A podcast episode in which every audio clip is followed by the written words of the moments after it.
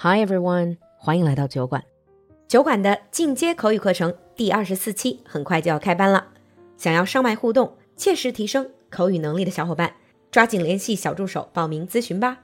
微信号是 l u l u x j g，席位紧张，这回可别错过喽。Now on with the show. Hi everyone and welcome back to your favorite segment, Global Village.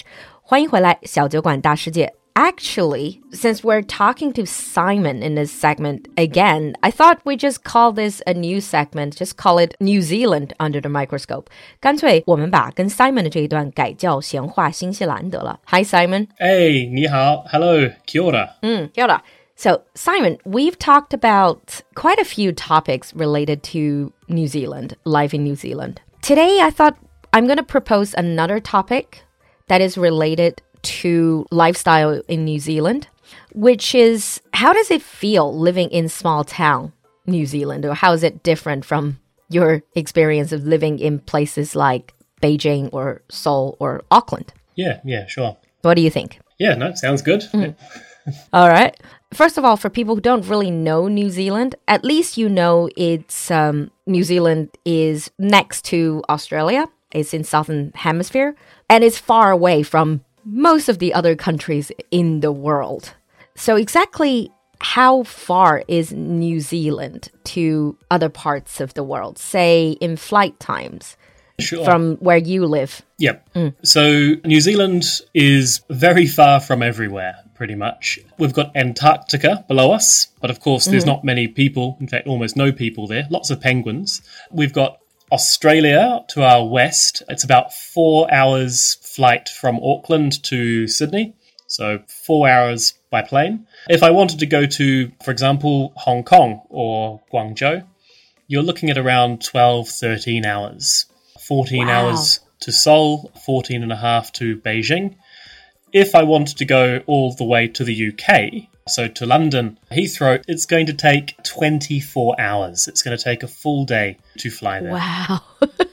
I've been to New Zealand, but I never really fully like realized how far it is. You know, I would imagine going from I know going from Beijing to New Zealand is far, but I would imagine going from Hong Kong to New Zealand is not as long as that, but that's really long. We sort of have a bit of an island mentality, you know, when things in the world are going badly. You know, obviously, we've got this war in Europe at the moment between Russia and the Ukraine. Um, most New Zealanders just, we don't feel particularly concerned by these things. They're all things happening Because just so, so far, far away. away. Yeah, Yeah. we're very insulated. That is one other side of this topic. It's about the whole isolation, not necessarily as a bad thing. Mm. Now, you were saying that you have that sort of island mentality, but what about in reality? Are New Zealanders generally well traveled? Yeah, well, that's that's an interesting thing. So if you look at people from islands, or Chaz from Ireland in Europe, New mm-hmm. Zealand, or other a lot of the Pacific islands, many people are well travelled. There is this sort of this idea of the big OE, the big overseas experience, where you finish high school or you finish university, you jump on a plane, and you go overseas and you work for a few years. Most your average Kiwi will probably go to Australia or the Ah. UK. Some will go to the US or Canada. I was a bit different and went to China, as you know. Japan is also another popular destination going to teach English. But yeah, a lot of people do travel. The as the world is getting increasingly expensive, we are beginning to see that that overseas experience tradition perhaps lessen a little bit. So Because it's expensive. It's very expensive, yeah. And the world seems to be a scarier place. That's true. Kiwis are increasingly afraid or concerned of what's going on in the outside Yeah. world. Just staying in the peaceful New Zealand. Yeah, yeah. that well, sort of mentality. Okay. And then let's talk about population to give our audience more of an idea about life in New Zealand. First of mm-hmm. all, how big is New Zealand in terms of population? Like total population. yeah, we don't have many people. Maybe five and a half to six million, I'd say. what? Five, hang on. Five to six million in total. Yeah, give me a sec. Actually, this is something that I am not entirely sure of. No, there we go. Yeah, five point four million people. Wow. That's like a district in Beijing. Yep, we are a big farm. Yep. Okay. And how is this uh, population distributed? I know you have North Island and South Island. Yes, so the North the North Island is the most populated area. We've got most of the air quotes big cities end air quotes are in the North Island. So we've got Auckland, of course, which is the biggest city with almost 1.6 million people. 1.6. Ah. Yeah, that is definitely the big city. And then you've got Hamilton and Tauranga that are really close to Auckland, and they have 200,000 and a 150,000. If you look at New Zealand's main population centre, it is that Auckland, Hamilton, Tauranga, that golden triangle. Oh, is that how you call it? We call it the Golden, golden, triangle, that bit. Yes. yeah. Hmm. The South Island is not very well populated. The biggest city in the South Island is Christchurch, and that has about half a million people, so 500,000 people. Interestingly hmm. enough, with Māori tradition or uh, mythology, the South Island is actually the mainland. Oh, wow. Yeah, yeah. Okay. So with these these traditional stories, these Maori mythology, there was a a Maori prince, I guess he was, and he was going fishing. He was on the South Island and he was going fishing, and he managed to capture and pull up the North Island. So the North Island was a was yeah a giant, basically a giant fish. I see. Yeah. So if you go down to the South Island, people will always say that they are on the mainland, and then we are the um, Ah. we are the islanders. But obviously, when most people, if they know anything about New Zealand, they know Auckland, they know most people would probably think of North Island as obviously the more densely populated, the centers of New Zealand. Mm.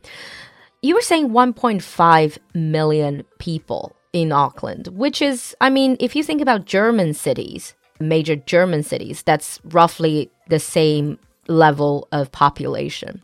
So that makes me wonder what is your definition of a major city? Do you have, for example, over a certain amount of people, you call it a city?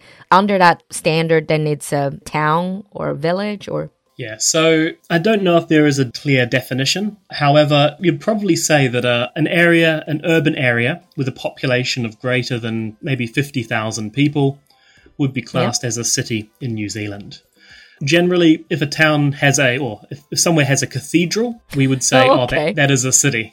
I think I've heard this from some people before, not New Zealanders, but it seems like it's not just in New Zealand. It's some, it seems to be like an older tradition. If there's a cathedral, then it's a city. Yeah, and I think that's very much the case here. So when I think about what are the cities in New Zealand, what are the towns, the cities all have notable cathedrals.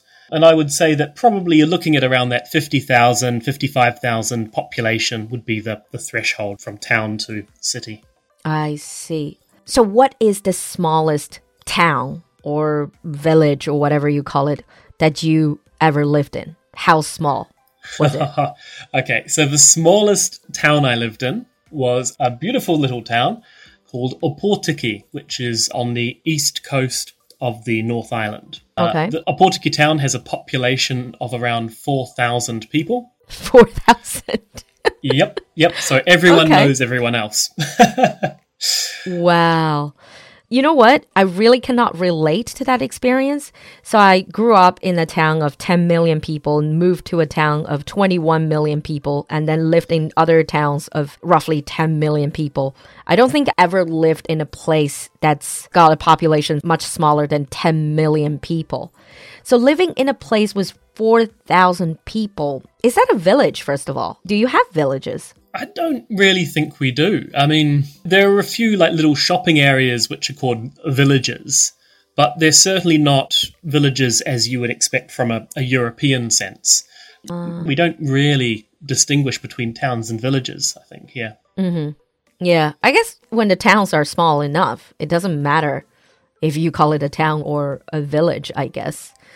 Hmm. N- Now, I'm going to ask some really dumb questions because I really don't have any experience. I cannot imagine. now, Simon, you had experience of, of living in both mega cities and these very, very small towns. So, what are the pros and cons of living in, let's say, a small town or small village? Let's start with the good side. Yep. Okay. I'm going to go off on a tangent. I'm sorry, Lulu. I'm going to tell you a bit of a story. Okay. yeah, I apologize in advance. So, when I moved back to New Zealand from China, I'd been living in Beijing and I wanted to come home. So, I looked for a job online. I remarkably got the job online, and it was work in the local government of this town. Of 4,000 people. Yes, of 4,000 people. They had their own Ah, local okay. government. I got the job. I jumped on a plane. I'd never been there in my life. I didn't know where I was going.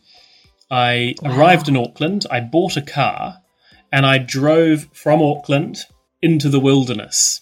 Literally into the wilderness. When I got to Opotiki, I actually say I was quite scared. It was very different to what I was expecting and um, very rural. I was driving down the main street. There is only one main street. I was driving down the main street I could and I was imagine. and I was driving behind three people on horseback. So three horses, people riding horses. They had guns on their back for hunting, and they were yeah, Okay. so, yeah, that was interesting enough. I then found a takeaway, like a fish and chip shop, Chinese takeaway fish and chip shop, and I was sitting there eating my fish and chips, and in came some of the locals, and they didn't recognize me. They were all looking at me. And then these guys came in, Māori guys, big, lots of facial tattoos, Yep. and they were staring at me, and I, I was sort of staring back, and I, I felt quite intimidated. I didn't really know what to do, so I said, um, just I would be intimidated as well. Yeah. Yeah. And so I looked at them and just sort of said, oh, kia ora, which is hello in Māori. And they went, ooh, you're not from here, eh? and I went, no, I'm not from here. and they asked, well, where are you from? And I, keeping in mind, I'd been living in China for quite a number of years. Um, and often when I was in China, I was speaking Chinese. So my English had actually, my English language ability had dropped a bit Slipped a little bit.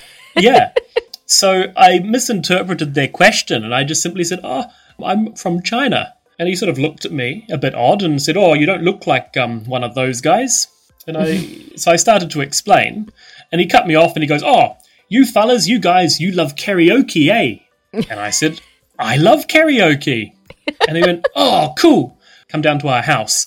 And so I ended up finishing the fish and chips and then following these guys to their house. It actually turned out to be a gang house, but to their house oh. and singing karaoke with them. And that was my introduction Wow. to Opotiki. It was really nice. Everyone was so friendly. So when they were asking you, they were not trying to intimidate you or scare you or like, oh, you don't belong here, but more like curiosity. Yeah, they were just genuinely curious. They wanted to know where I was from and what I was going to be doing here. Hmm. And they were just so friendly. And as I said, as it turned out, they were actually gang members. They were from a gang, the mongrel mob. Oh, but remarkably friendly, polite. I won't say polite, but kind, warm hearted. I see. And that's my memory of living in this town was that every single person I met that was from there was genuinely interested in who you were, was genuinely helpful, wanting to show the best side of their town, passionate about their community, which is something I just did not see when I lived in bigger cities. Yeah, that's sort of, I think that is imaginable because 4,000 people is basically a community, isn't it? It's Yes. not in my standard or in Chinese standard, it's not really a, a town of like in that sense. It's more a very close knit community, I would say.